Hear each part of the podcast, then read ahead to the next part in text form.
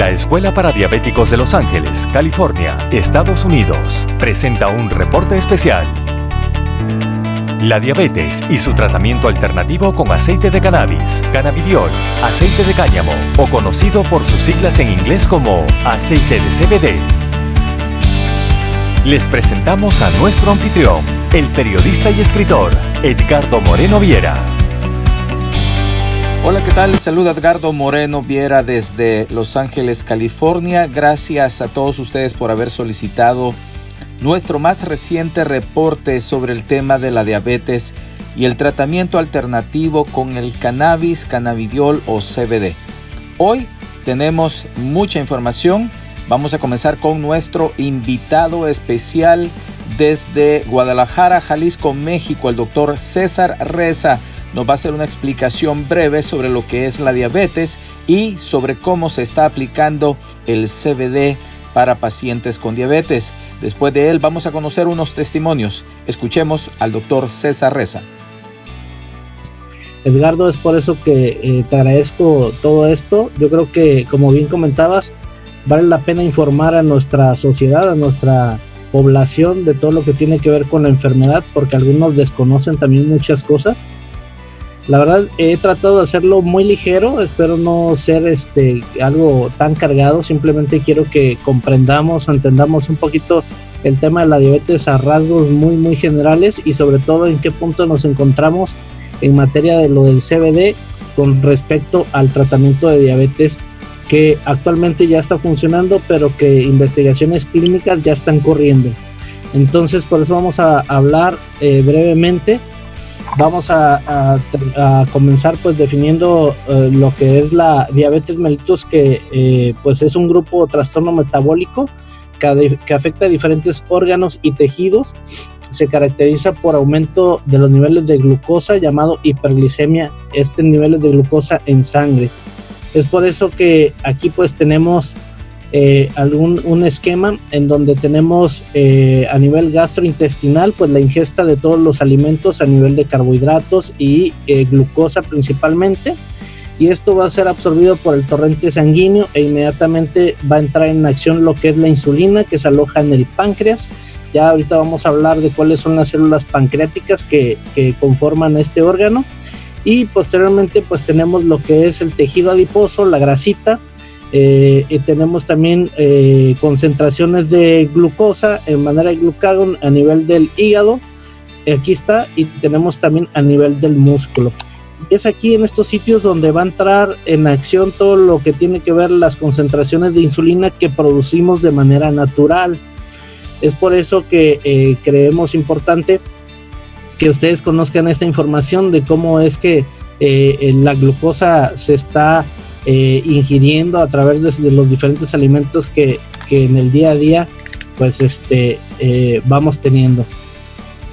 Eh, ¿Qué es lo que va a ocasionar lo que es la, la, diabetes mellitus? Pues bueno, es causada por varios trastornos, incluyendo la baja producción de esta insulina, ¿de acuerdo? Que es secretada por las células del páncreas, células beta, o por un inadecuado uso por parte del cuerpo, lo que va a repercutir en el metabolismo de estos alimentos que comentaba hace un rato, los carbohidratos, lípidos y proteínas. Existen varios procesos patológicos involucrados en el desarrollo de la diabetes y pueden ser factores inmunológicos, incluso hereditarios, y propiamente el cuerpo que se genera una resistencia a la acción de la insulina. Por eso es que estas causas podemos tenerlas como parte de, del problema de la diabetes mellitus. Esto a grandes rasgos, ¿eh? es lo que estamos comentando. Tenemos muchos, eh, varios grupos de diabetes mellitus eh, de la clasificación acerca de ciertos órganos médicos que se han dedicado al estudio de, de este padecimiento metabólico y existe principalmente pues la diabetes tipo 1 y la tipo 2 que son los más conocidos. Eh, anteriormente se llamaba eh, diabetes tipo 1 o insulino dependiente o de inicio juvenil y se representa mayormente en individuos jóvenes que aparecer, eh, puede aparecer en cualquier etapa de la vida, sin embargo, sin embargo es más prevalente en, en jóvenes y esto es porque de manera inmunológica dejan de funcionar lo que son las células beta de los islotes de Langerhans del páncreas, es decir, hay una disfunción del páncreas de, estas células. Y aquí tenemos pues eh, básicamente un esquema como es que eh, tenemos los diferentes tipos de células en el órgano pancreático donde se van a producir principalmente la, insulina que es la que va a actuar a nivel de músculo y ciertos eh, sitios tejido adiposo también para tratar de regular y en torrente sanguíneo para tratar de regular los niveles de glucosa ya hablábamos de algo inmunológico propiamente en el que se va a generar una disregulación de lo que es la insulina o de su acción. Eh, me hacían una pregunta con respecto eh, a un niño con eh, diabetes. Esto, este, María Eugenia de Puebla me hizo una pregunta acerca de, un paciente pediátrico que al parecer es diabetes tipo 1. Le llegó una, un tipo de pregunta de qué es lo que podía hacer con un paciente de 8 años aproximadamente para el tratamiento de, la insulina este, o tratamiento de la diabetes y cómo era la forma en la que realmente actuaba. Eh, primero que nada hay que identificar pues algunos síntomas que se pueden detectar en la diabetes infantil. Ah, este, tenemos que los síntomas pues es sensación de oído tapado en algunas ocasiones, tenemos zumbidos, dificultad para la comprensión, demora para responder algunas preguntas, algunos cuestionamientos, puede llegar a presentar desequilibrio o tenemos pues también un mal desempeño escolar, que es lo que más destaca en este grupo de pacientes, el vértigo, eh, que es el mareo que pueden llegar a, tenerlo este grupo de pacientes. Eh, también tenemos el deterioro de la visión y mareos, también puede estar presente eh, en ellos. También tenemos pues la diabetes eh, tipo 2 o llamada propiamente el adulto, sin embargo vemos que no es necesariamente así y esta va muy relacionada a lo que es la diabetes y se va a caracterizar por un complejo principalmente por una déficit de la acción de la insulina en todo lo que es la periferia del cuerpo, en los tejidos donde se va a alojar lo que es la glucosa y a esto le vamos a llamar una resistencia a la insulina, es decir, tenemos insulina el páncreas produce insulina, pero su acción es muy deficiente para tratar de regular lo que es la, acción de, esta misma y regular los niveles de glucosa en sangre. ¿De acuerdo? Aquí nuevamente un esquema a nivel de intestino, que es el tracto gastrointestinal. Tenemos algunas enzimas que van a hacer la degradación de lo que son los eh, carbohidratos, proteínas, lípidos y todo eso y va a entrar en acción lo que es la liberación de la insulina a través del páncreas en sus células beta y también las células alfa que también pueden estar alojadas en otras este, en otros órganos. Y a pesar de un incremento de la glucosa en sangre cuando tenemos una deficiencia de grado inmunológico de las células beta pues no va a haber producción de la insulina de manera natural. Por eso es que se le asociaba que, fuera una eh, insulino dependiente en los jóvenes, que es la, que más este, afecta a, edades tempranas. Sin embargo, ya también hablábamos de la obesidad, que pues también tiene esa resistencia a la insulina. Y aquí tenemos el músculo y el hígado, que son los principales este, eh, sitios donde se va a ver una disminución de la captación de la glucosa, pero también asimismo eh, va a haber poca o menor liberación de la insulina y también de lo que es el glucagón algunos signos y síntomas. Poliuria es muchas ganas de orinar, polidipsia, tenemos muchas ganas de beber y polifagia, muchas ganas de comer. Puede presentarse toda esta eh, disregulación como una pérdida de peso a pesar de comer o tener una alta ingesta. Tenemos fatiga o cansancio y cambios en la agudeza visual porque genera algunos trastornos a nivel de los nervios, principalmente algunas sustancias que se producen, y es así como vamos a tener este, estos síntomas principalmente.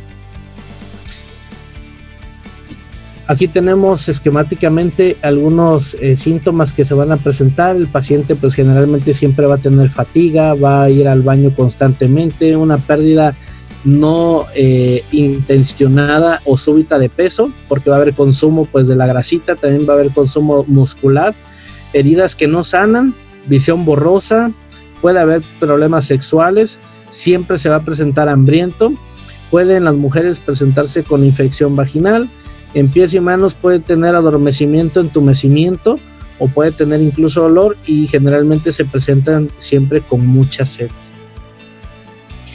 El diagnóstico, pues bueno, médicamente hablando, se hace con una determinación de glucosa en cualquier hora del día. Eh, también puede ser en ayunas, principalmente debe de ser alrededor de 126 miligramos igual o mayor. Y la prueba de tolerancia a la glucosa, que pues bueno, eso nada más es para ustedes, para fines de que sepan que son estas pruebas que pueden existir.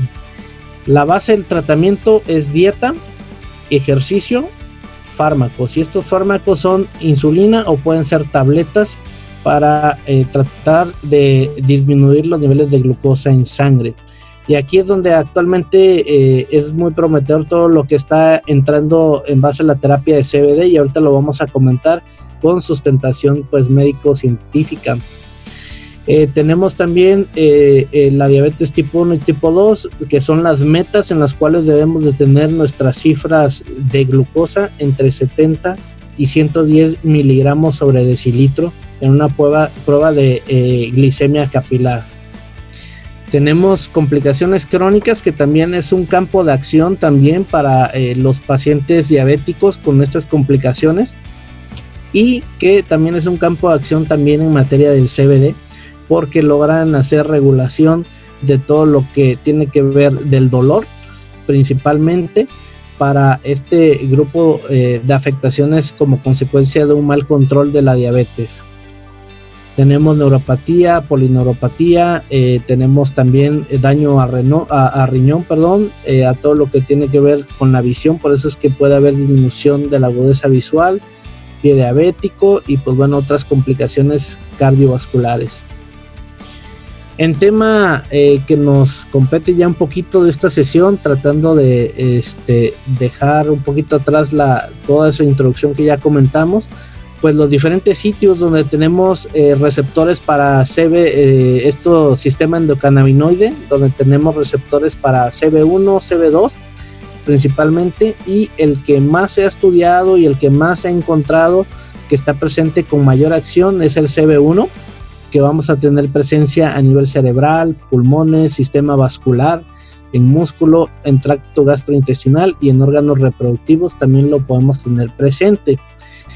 Aquí viene lo, más interesante en cuestión a sistema nervioso central en algunas áreas de la corteza cerebral y algunas eh, áreas subcorticales, que es la parte más interna del cerebro, este, más allá de la masa encefálica que generalmente conocemos, unas estructuras más a fondo que generan principalmente la regulación de algunas sustancias y hormonas cerebrales y que también va a tener un control en todo lo que tiene que ver en la cuestión cognitiva o de memoria.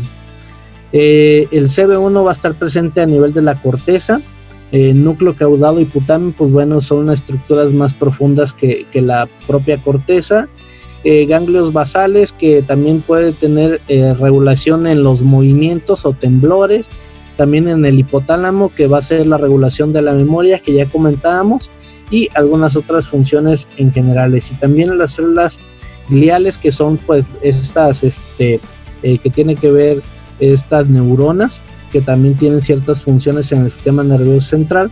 Y pues bueno vamos a llamar al tronco encefálico como esa conexión de la parte o ese puente de todo lo que tiene que ver sistema nervioso central superior a la parte más inferior y posteriormente se va más hacia abajo a todo lo que tiene que ver la, periferia, cerca de los endocannabinoides como ácidos grasos y principalmente lo que ya se venía comentando también con Edgardo, el descubrimiento de la anandamida, que se sintetiza a nivel de membrana celular y esta va a generar algunas estimulaciones teniendo en cuenta los receptores cannabinoides. Eh, estos receptores cannabinoides van a tener el siguiente esquema, en donde vamos a poder comprender esta regulación hormonal que eh, se genera entre neurona y neurona para tratar de regular ciertas funciones como un sistema inhibidor y como un sistema excitador, vamos a llamarlo así.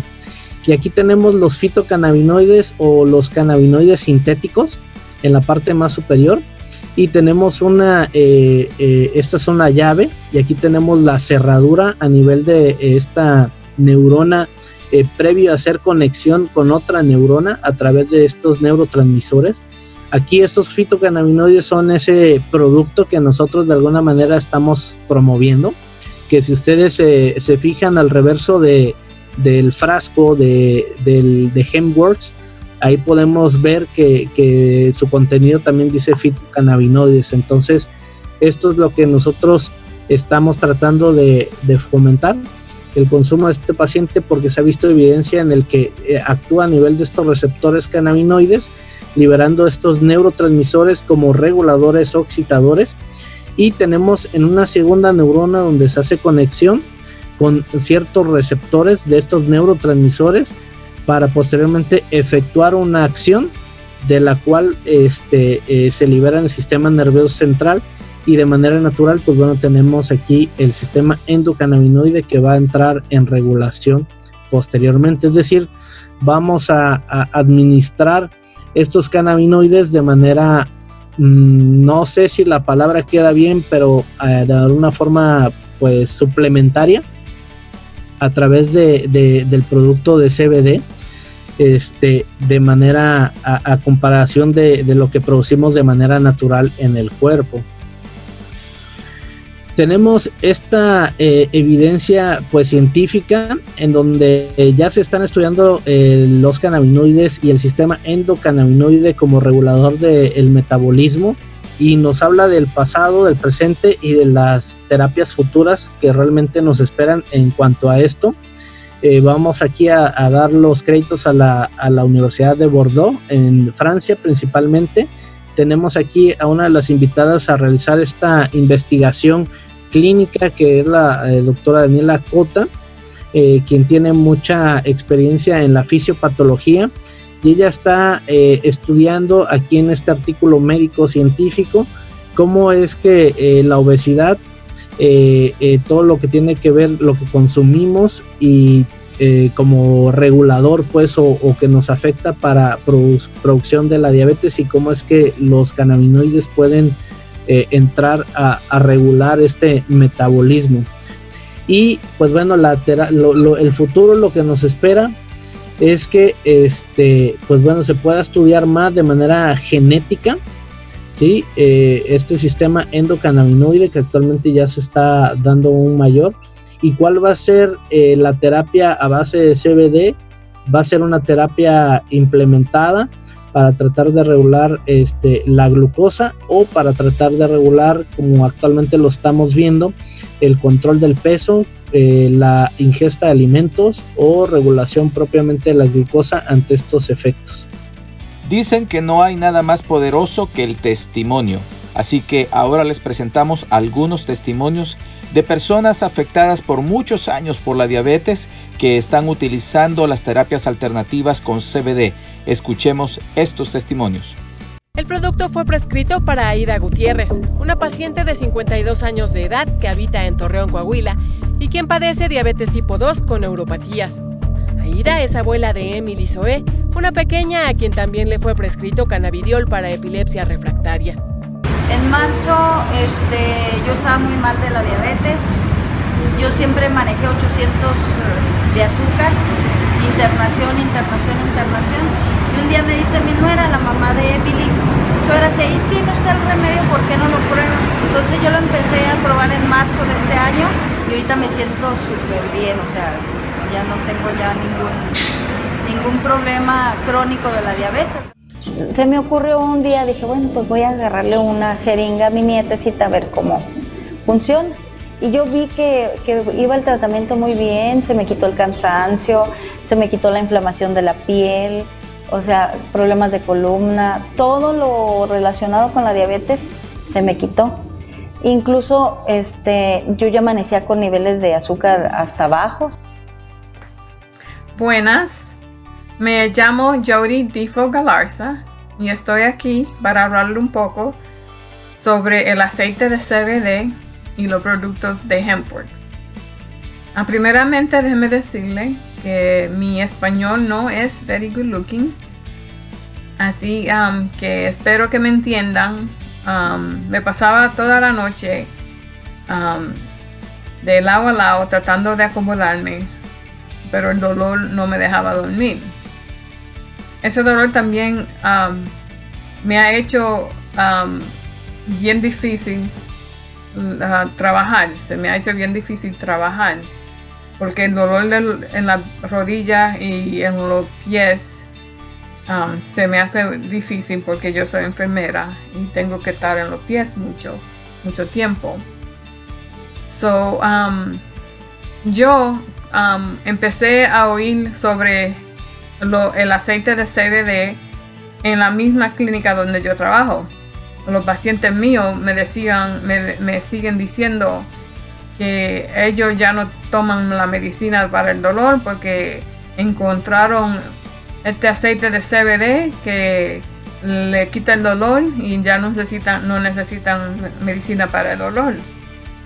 yo estaba, eso me dejó pensando Ah, pero yo no cogí acción rápida de una vez. Pero más, y más pacientes me seguían diciendo lo mismo, que están usando el aceite de CBD para el dolor. So, yo me di cuenta también que cuando voy a mi cita de quiropráctica, el quiropráctico mío también vende el aceite de CBD. So, él está vendiendo una botella de una onza, que también es la misma, el mismo size que nosotros vendemos, una onza. Y él pide 140 dólares por la botella de él.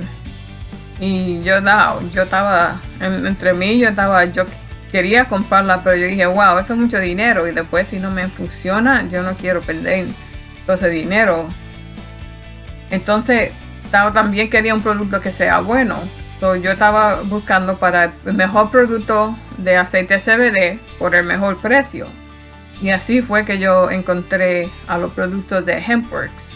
Encontré un producto que está um, rated um, número uno y el precio era mucho mejor que lo que, está pidiendo mi quiropráctico. So, yo lo ordené y entonces yo empecé a usar el aceite. Ah, no estaba muy segura cómo usarlo, cuánta gota tomar, pero como yo tenía tanto dolor, yo empecé tomando 10 gotas dos veces al día. Y yo noté eh, la primera noche que yo podía dormir y que el dolor no me despertaba ni me molestaba. Todo eso fue lo primero que yo noté, es que podía dormir y no sentía dolor.